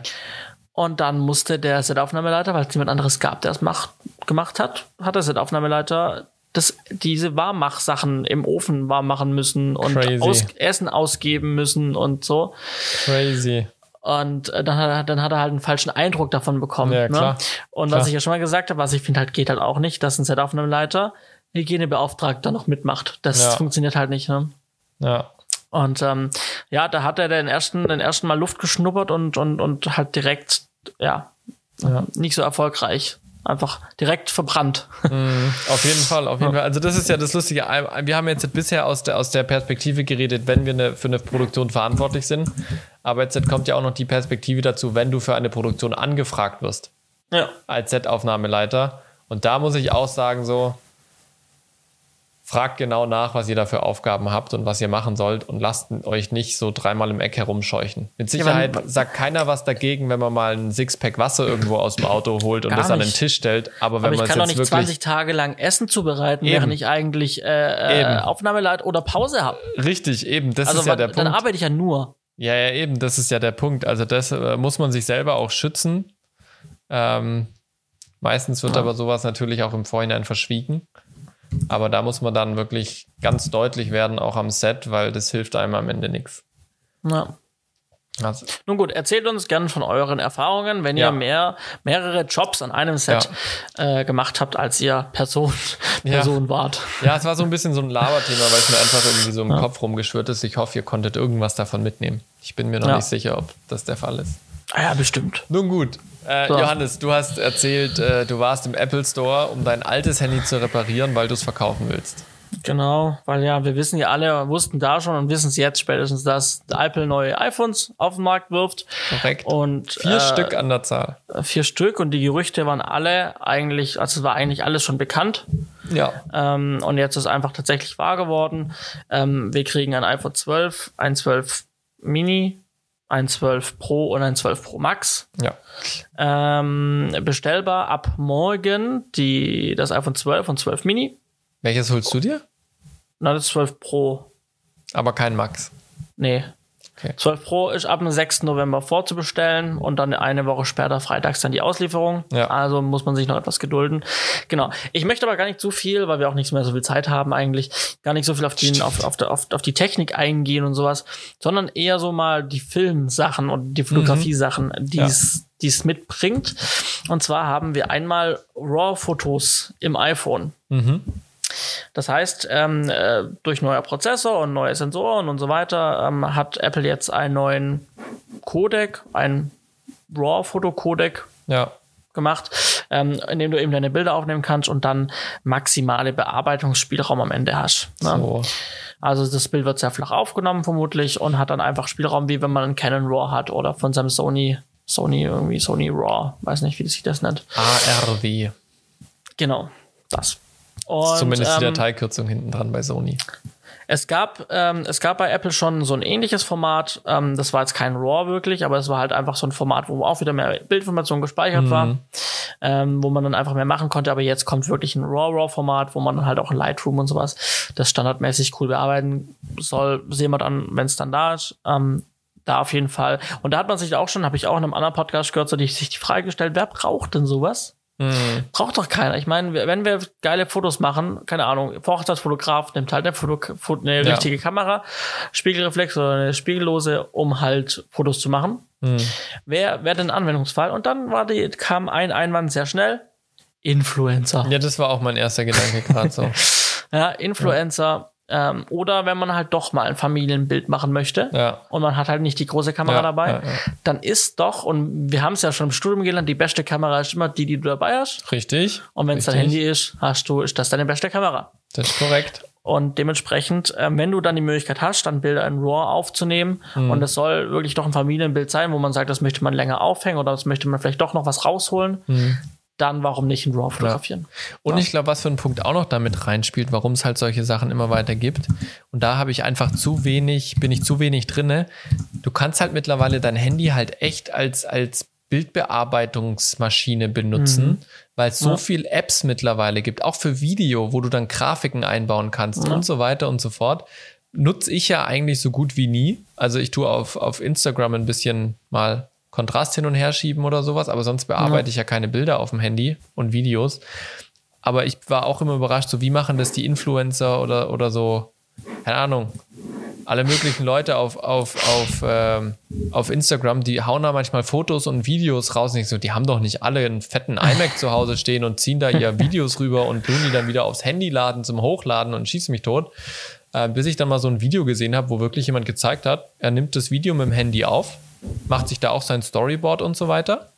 Ähm, und äh, schneidet das dann am Handy schnell zurecht, tut ein bisschen die Farben korrigieren und lädt es dann direkt hoch. Ja. Ich meine, so viel Speicherplatz hätte ich mal wieder auf meinem Handy gar nicht. Aber das ist ja bei mir ein notorisches Problem. Äh, und, und, und für so, sowas ist es halt, glaube ich, echt cool, wenn du da jetzt mehr Möglichkeiten hast. Äh, ist äh, ein Bereich, wo ich zumindest überhaupt nicht drin bin. Ja. Ja, genau. Also äh, RAW-Fotos auf dem iPhone und dann kommen wir zum Videothema und da haben sie halt, ich weiß nicht, hast du es gesehen? Die Keynote? Nee, nee, nee. Nee, ähm, okay. Ähm, schaut im Nachgang vielleicht mal, oder ich verlinke gerne auch das Apple-Video, das sie in der Keynote hatten, weil die hatten ja, die Keynote war ja wieder nur als Video aufgebaut. Mhm. Und ich nehme an, diesen Teil, wo es um die Videofunktion geht, den gibt's bestimmt irgendwo als einzelnen Teil. Den kann ich mal verlinken. Denn da haben sie halt so Sachen gemacht wie, wir machen halt, wir, wir, wir zeigen, um die Funktion der neuen Videofunktion zu zeigen, mhm. drehen wir halt so einen Minifilm Mhm. Ja, irgendwie in der Wüste. Und dann haben sie halt noch danach gezeigt, wie sie es gemacht haben und haben halt dann irgendwie das iPhone an den Gimbal und das an die Stoßstange ja. von dem Geländewagen ja, ja. und sind dann damit durch die Wüste gefahren, haben damit aufgenommen. So. Ähm, genau. Und ähm, ja, was gibt's Neues? Es gibt ähm, Videoqualität ist jetzt äh, bei 60 Bildern in der Sekunde auf 4K mhm. und jetzt die Besonderheit ähm, in HDR kann man aufnehmen, die so. Videos. Ja. ja. Und zwar in dem Dolby Vision Format, was ein HDR-Standard ist. Es gibt ja noch mhm. HDR10 und der TV-Standard mit, fällt mir gerade nicht ein. Hm. Ähm, genau. Und äh, ähm, Dolby Vision ist so der verbreiteste mit, mit, mit, mit HDR10 und der steckt auch in vielen Fernsehern drin und sowas. Ja. Ähm, kann auch über den Apple TV 4K genutzt werden. Und genau, jetzt kann eben das iPhone, und ich bin ein Freund von HDR tatsächlich. Ich äh, gucke sehr gerne HDR-Produktion an. Ich habe auch dementsprechend einen Fernseher. Ähm, ich würde auch super gerne mal ein, ein, ein Projekt, einen Film machen, ähm, wo wir ein HDR aufnehmen, beziehungsweise mhm. HDR bearbeiten, nachher damit der in HDR ausgespielt werden kann, weil ich, weil ich es echt cool finde. Also wenn ich so ein paar Netflix-Produktionen anschaue, wo man HDR wirklich sieht und wo es auch wirklich effektiv angewendet ist, es ist halt schon geil, wenn du halt nachts irgendwo stehst und die Autoscheinwerfer blenden dich quasi. Mhm aus dem mhm. Fernseher raus. Das ist einfach ein neues Erlebnis. Ja. Also ich kann auf 3D und alles, was es da gab, verzichten, ja. also wie mal 2010 Hype war. HDR, finde ich was, das ist eine andere Dimension, so Helligkeit. Ja, definitiv, ja. Also ich bin auch immer wieder, finde es krass, wenn du so, so, so Filme dir anguckst, wo du halt so aus einem dunklen Raum ins Helle rein, ja. reinschaust und du siehst halt im dunklen Raum Konturen und du siehst halt draußen Konturen. Ne? Ja, genau. Also das Ganz ging genau. halt früher nur mit Greenscreen oder irgendwas ähm, oder mit fetten Filtern oder du musstest den dunklen Raum mega aufhellen oder sowas, dass du da ein bisschen gegen Tageslicht ankommst. Und das ist halt im HDR schon echt cool. Ja. ja. Genau, du kannst also quasi jetzt im Handy HDR10 aufnehmen ähm, und dann auch mit iPhone auch bearbeiten, weil anscheinend soll die Performance ausreichen, um dann das HDR gleich bearbeiten zu können. So. Ähm, und wo sie ein bisschen aufgetrumpft, also wo sie ein bisschen die Hose zu dick aufgemacht haben, war, da sie dann das mit dem iPhone gedrehte Material in DaVinci Resolve reingeladen haben und dann da geschnitten haben. Ui. Und dann die, die Scopes gezeigt haben, äh, wie sie halt in DaVinci Resolve, wo du halt siehst, wie, wie, wie viel Lumen halt, ähm, ja. ja. wie viel heller halt dann quasi durch HDR ja. die hellen Bereiche werden ja, und so. Da haben sie ein bisschen zu dick aufgetragen, fand ich. Aber okay, klar, unterm Strich kann ich das Ding in meinen DaVinci reinladen, natürlich ist gar kein Problem. Was ich lustig finde, warum tun sie das in DaVinci reinladen und nicht in Final Cut? Äh, das war ein kleiner Ausschnitt. Ähm, tatsächlich, also haben sie dann auch über Final Cut gesprochen und das haben sie auch Ausschnitte nochmal gezeigt zusätzlich, aber sie haben es auch in DaVinci gezeigt, ja. Das fand ja, ich auch lustig. sehr interessant. Ja. Tja, yes, Final genau. Cut, das einst große Schnittprogramm. Das vielleicht mal das äh, Tool wird. Schauen wir mal. genau. Ähm, ich verlinke euch mal da ein paar Sachen in den Show Notes und wenn ich mein iPhone dann habe, vermutlich dann in der übernächsten Folge, dann mein äh, kann ich mal ein bisschen HD aufnehmen und damit rumspielen und ich werde es auf jeden Fall tun, weil es mich wahnsinnig interessiert. Sehr schön, sehr schön. Kurzes äh, Lage, äh, Lagecheck, Johannes. Wir haben noch zwei Kurznews und noch unsere Picks und wenn ich auf die Uhr gucke, sind wir schon echt fortgeschritten. Ja. Wollen wir die noch machen oder wollen wir die auf nächstes Mal verschieben? Ich weiß, das sind deine zwei Kurznews. Aufgrund, aufgrund der Dringlichkeit würde ich ganz kurz äh, C machen noch. Ja, ich, ich weiß nicht, wie lange die brauchen, deswegen Nö, frage ich lang. einfach nur. Dann Nicht los lang. geht's, weiter geht's. Gönnen Also- wir unseren Zuhörern heute die volle Dröhnung. Ja. Ähm, genau, DJI hat zwei neue Gimbals vorgestellt. Nachdem ich mir Korrekt. den DJI Ronin SC gekauft habe, Mhm. äh, hat äh, DJI jetzt, einen Monat später, den DJI Ronin S2, äh, RS2 und RSC2 ausgebracht. War das schon angekündigt, als du eingekauft hast? Nee, Schade, ja? aber man hat es kurz danach gemunkelt. Okay. Äh, genau. Ähm, ja, also ähm, zwei neue Gimbals, zwei neue kleine Gimbals für die Hand im Prinzip mit einem Griff. Ähm, der S RS2 für äh, Kameras bis viereinhalb Kilo. Äh, und der, ähm, der kleine, der RS, äh, RSC2 für anderthalb Kilo maximal. Ähm, und was haben sie für neue Funktionen? Sie haben beide ein Display, jetzt ein LCD-Display, Okay. um Programme direkt am Gimbal umstellen zu können. Mhm. Sie haben deutlich mehr Knöpfe, ähm, also zum Einstellen als bisher. Also mehr, bisher gab es nur zwei. Dann das Thema Fokusrad. Man hat so ein Fokusrad an der Seite, wo man quasi, man hält den Griff vom Gimbal mit der einen Hand und mit der anderen Hand kann man am, am Fokusrad drehen. Ja, ja. Jetzt kann man ähnlich wie bei einer Pistole, wenn man den Griff in der Hand hat, da wo der Aus, äh, der, der Pistolen, Ja. äh, der, der, der Knopf sich zum, zum Schuss befindet, da an der Position befindet sich jetzt dieses Fokusrad. Das heißt, man kann die, den, den Gimbal halten mit einer Hand und kann mit dem Finger dieser Hand dann den Fokus verstellen. Auch als Trigger oder als Rad? Als Rad. Spannend. Also nicht hochkant dann, sondern quer, also dem Finger entsprechend. Genau, also von links nach rechts. Bin ich super gespannt auf Erfahrungsberichte. Ich hatte einmal so ein Ding, so ein Ding gab's nämlich mal von, oh, wie heißt denn diese Firma? Das gab's mal für die GH5, habe ich das einmal in der Hand gehabt. So ein Teil, da hast du, das, das war aber kein Gimbal. Das war eine, eine Funkschärfe mit integrierter Blende. Okay. Und du hast quasi beides mit einer Hand gemacht. Also es Ja. war auch wie so ein Pistolengriff und das eine war die, ich glaube am Zeigefinger war, war der, war die Schärfe und am Daumen die, die Blende. Und Ja, es war, ja. entweder bin ich zu doof zum Koordinieren, aber ich fand das sehr spannend, ähm, beides gleichzeitig zu machen, zumal man Blende ja braucht man jetzt nicht so häufig. Äh, bin ich gespannt. Würde ich mal Mhm. Ja. gerne testen, ja. Und welches hast du, das S oder das SC? Ich habe den, ich hab den äh, DJI äh, SC. SC. Genau. Und also nochmal kurz zum DJI RS2, das ist für die großen Kameras, 740 Euro steigen wir da ein. Ja, für einen großen Handgimbal trotzdem noch ein, doch ein fairer, okayer Preis, wie ich finde. Äh, Gerade wenn man so ein DJI-Produkt hat und man weiß, es ist wertig. Ähm, weiterer Punkt aus Kohlefaser, also auch dann sehr leicht, wenig, wenig reines Metall. Ja. Man hat professionelle Befestigungsmöglichkeiten. Also man kann das auch an die Drohne tatsächlich, an die Drohne machen, das Ding. Also man kann den Griff wegmachen und kann dann den Gimbal-Aufsatz an äh, einen Federarm, um das am Auto zu montieren und nochmal zusätzliche Krass. Federung hat. Man kann das Ganze an die Drohne machen, Aber etc. da brauchen wir nochmal einen extra Akku, oder? Weil normalerweise ist der Akku ja dann im muss halt per, dann, dann muss halt per extra Strom befeuern, Ja, genau, mit ja. dem extra Strom, über den Stromanschluss, genau. Ähm, und bis zu 12 Stunden Akkulaufzeit. Hm. Mhm. Ja, also das klingt ordentlich. So, gehen wir nochmal kurz zum RS RSC2, äh, die Namen Ja. sind wirklich RSC2. Ähm, was haben wir da? Wir haben äh, 1,2 Kilo Gewicht. Mhm. Ähm, äh, hat das ganze Ding. Drei Kilo getestete Zuladung, also bis drei Kilo kann ich gehen. Mhm.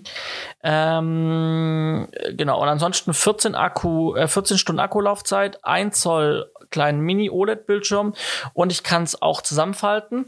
Was ich auch machen kann, ich kann den Gimbal drehen. Also ich kann den nicht nur klassisch in der Hand halten und oben über meiner Hand sitzt dann der Gimbal drauf, sondern ich kann den jetzt auch umbauen, dass ich quasi die Hand oben habe und mein Gimbal ist nach unten gebaut Ja, und ich kann ja. quasi Fußschritte direkt mitnehmen. Ja, Ne? ja. Also kann den auch umbauen. Sehr geschickt. Ähm, und preislich liegen wir beim ähm, RSC2 bei 419 Euro. Okay. Genau. Ähm, das sind so die Preise. Ähm, ja, ganz ordentlich. Ähm, wenn man ein kleines Geschirr braucht, ist der RSC2 sicherlich nicht falsch. Wie gesagt, ich habe den SC1. Ja. Funktioniert für meine Anwendung. Ich habe es ja eh nicht so auf dem Einsatz. Für die kleinen Sachen muss ich da jetzt nicht mal groß investieren, was Neues. Meinen alten verkaufen bin ich nicht so traurig. Passt für mich schon. Yes. Cool, wunderbar. Links in den Show Notes natürlich. Sehr schön. Dann äh, machen wir den Sack zu äh, mit den Picks für heute. Mhm. Ähm, ich habe ja schon Jetzt, vorhin. Ja, jetzt zu deinem, zu deinem, zu deinem Pick. genau, richtig. Was ist denn deine Vermutung? Ein Staubsaugerroboter. Korrekt, richtig. Ja, tatsächlich. Also das dritte Produkt, was ich beim Amazon Prime Day geshoppt habe, ist tatsächlich ein Staubsaugerroboter, ähm, wo ich schon lange mit dem Gedanken gespielt habe, ähm, aber jetzt seit dem letzten mir gedacht habe, doch, das ist schon sinnvoll. Ähm, einfach weil es wirklich super entspannt ist. Also es ist jetzt nicht so, dass wir keinen Staubsauger hätten oder dass ich zu faul bin zum Staubsaugen. Äh, ich mache das tatsächlich auch ab und zu mal ganz gerne, einfach weil man währenddessen den Kopf so schön abschalten kann, weil Staubsaugen jetzt eigentlich keine groß herausfordernde Aufgabe ist. Ähm, aber das ist zum einen so ein kleines Spielzeug und zum anderen kannst du es halt echt zeitsparend machen, wenn du weg bist. Also Mhm. du gehst halt einkaufen oder du gehst spazieren oder du fährst übers Wochenende weg und lässt halt das Ding einfach remote-mäßig durchlaufen und äh, sparst dir einfach Zeit, die du dann für was anderes haben kannst. Und das finde ich ist auch einer der Hauptgründe, wo ich sagen muss, äh, diese halbe, dreiviertel Stunde, die ich bei uns in der Wohnung gesaugt habe, immer wieder, ähm, die kann ich jetzt halt dann wirklich anders investieren und mit meiner Familie verbringen ähm, was mir deutlich wertvoller ist als das Geld, was ich dafür ausgegeben habe, ähm, zumal das noch äh, zum Teil ein Weihnachtsgeschenk werden wird, äh, was quasi wir bekommen als Familie sozusagen. Und äh, den haben wir jetzt getestet, gestern und heute. Gestern war so ein bisschen, hm, taugt der wirklich was? Ähm, weil irgendwie es nicht ganz geklappt hat, dass der unsere Wohnung gescheit gescannt hat und die Räume eingeteilt hat. Seit heute weiß ich, der Fehler war beim Benutzer, ähm, weil ich quasi den Reinigungsvorgang nicht bis zum Schluss habe durchlaufen lassen, obwohl ich dachte, er wäre schon fertig. Dementsprechend hat er die Karte wieder gelöscht. Jetzt funktioniert es aber alles. Das heißt, äh, alle Räume sind erfasst, die ganze Wohnung ist gescannt. Ähm, dementsprechend kann man jetzt wirklich raumweise den, den, den Roborock S5 Max haben wir nämlich. Ähm, kann man jetzt losschicken und wenn man zum Beispiel Besuch hatte, kann man sagen, okay, wir gehen jetzt eine Runde spazieren, bitte tu Wohnzimmer, Esszimmer und Flur, da haben wir uns am meisten Aufgaben, bitte saug da einmal schnell durch, damit es wieder hübsch ist. Ähm, und beim nächsten Mal machst du dann bitte wieder die komplette Wohnung oder nur die Küche oder nur das Schlafzimmer oder was auch immer. Ähm, das ist ganz nett. Ähm, und das läuft auch eigentlich ganz gut. Also wir haben bei uns äh, eine Fläche von 90 Quadratmeter, die er macht und er hat ungefähr 90 Minuten dafür gebraucht heute. Und das ist auch eine, eine Zeitspanne, wo man dann mal ganz gut äh, unterwegs ist zum Einkaufen oder ähnlichem. Ja. Verlinkt in, bitte? Ja, ja erzähl. Ja, verlinkt ist er in den Show Notes. Äh, schaut euch das mal an. Gibt auch kleinere Modelle, gibt auch größere Modelle. Kommt immer darauf an, wie hoch Teppichkanten sind zum Beispiel oder wie groß die Wohnung ist. Und du hast die 2020er Version. Richtig, genau. Darauf habe ich nämlich geachtet. Ähm, Mit äh, Laserturm Bumper. Bumper. Richtig, genau, ja. Da ist oben quasi nochmal ein Sensor drauf, dass wenn einfach von der Höhe er wo anstößt, eben das auch checkt. Das hat er wohl davor nicht gecheckt. Also Staubsaugerroboter ist noch ein Thema, wo ich sehr, ähm, wo ich sehr gerne ja, mal zulegen möchte, oder dieses Thema, mit dem ich mich sehr gerne beschäftige. Aber irgendwie gibt so viel auf dem Markt und dann so günstig und so teure. Mhm. Ja. Und ich weiß einfach nicht, was ich kaufen Ja. soll. Deswegen kaufe ich, habe ich einfach bisher noch nichts gekauft. Halte mich da gerne auf dem Laufenden, ob das Modell was taugt. Ja, kann ich gerne machen. Ich habe da auf die Empfehlung von meinem Schwager gehört, vom Hersteller, und habe dann äh, geguckt, was für unsere Spezifikation passt. Weil der Schwager hat ein bisschen eine kleinere Wohnung und keine Teppiche. Deswegen brauchen wir auch nicht so ein großes Modell. Ja. Okay, alles klar. Äh, bei mir geht's relativ schnell. Ich habe für eine Vorlesung, die ich neulich vorbereitet habe, ähm, habe ich nach auf Crew United äh, ein bisschen gesucht ähm, äh, nach Jobs, also nicht Jobs äh, zu machen, sondern äh, einfach tatsächlich Berufe und Berufsbezeichnungen und sowas. Ähm, und dann habe ich, und jetzt darfst du mir gerne sagen, ob du das schon mal wusstest oder gemacht hast tatsächlich ähm, selber. Ähm, und zwar ähm, wenn du eine klassische Film-Credit-Liste hast auf Cool United, wo die ganzen Jobs stehen und die Leute, wer es gemacht hat, Ja, dann sind die Jobs blau hinterlegt mit einem Hyperlink. ja. Also zum Beispiel First AC. Mhm. Und wenn du da draufklickst, dann kommst du auf eine Sonderseite jewe jeweils oder auf eine PDF, die den Beruf erklärt. Das ist ziemlich cool. Wusstest du auch nicht, nicht ne? Bei Crew United wusste ich das nicht, nein. Ja, ähm, das habe ich nur. Ich dachte, ich klicke mal auf. Also ich habe gedacht, hä, okay, stimmt, das sieht man immer. Man kann ähm, das anklicken, mhm. ähm, äh, die Jobbezeichnungen dahinter. Äh, aber was kommt da eigentlich? Ja. Ähm, und genau, und äh, das habe ich mal gemacht. Also ich habe mal, ähm, keine Ahnung, ich habe mal hier einen Tatort aufgemacht, habe dann zum Beispiel einfach angeklickt, ähm, äh, Maskenbildnerin. Mhm. Kann man draufklicken, da kommt man auf eine PDF. Ja. Ähm, genau, und da hat, da ist eine PDF von der Bundesvereinigung Maskenbild e.V. Und dann steht da Voraussetzungen, Tätigkeiten. Mh, mm. Sehr nice. Ja, genau. Also kann man einfach gucken, äh, wird einfach erklärt, was dieser Job macht.